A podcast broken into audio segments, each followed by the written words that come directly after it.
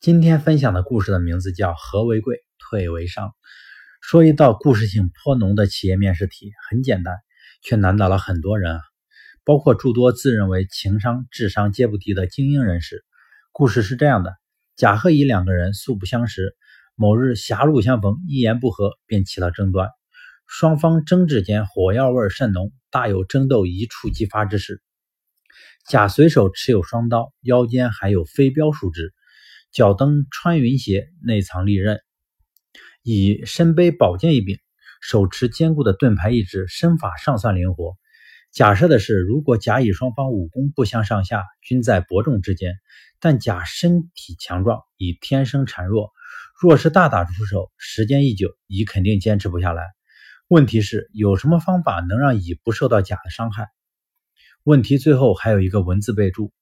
只要能使甲方不受伤害。任何不违背事物发展和科学精神的答案都算合格。回答这道题目的人啊，绝大多数都围绕着甲乙双方如何各自利用自己的武器相电子，或者诸如心机耍诈上动脑筋，也有的在防御进攻上花了心思。总之，答题者都做了很多字面上各不相同，但实质意义上却差不多的答案。最后，绝大多数答题者都被判为答案错误。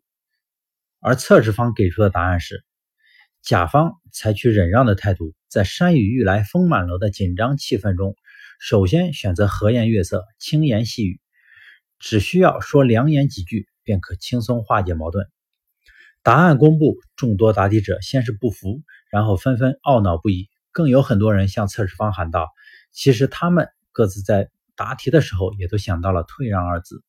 企业负责人微微一笑，反问道。既然你们都想到了退让这个答案，可为什么没用它来回答呢？在众人的面面相觑中，企业负责人自问自答说：“如果将测试题中甲乙双方的武器装备去掉，相信很多人都会想到退让这个答案。只可惜人性往往很奇怪，一旦自己身上有了某方面的优势或者依仗时，便会将人性本来所拥有的善良、忍让、和气。”等优点给忘却，而我们公司最注重的，便是当遇到矛盾很难调解时，每个员工都能想到解决矛盾的最好方式，便是首先一方都能记得和为贵，退为上。解释如斯，众人顿时醒悟，确实如此。人生漫漫，众生芸芸，很多人在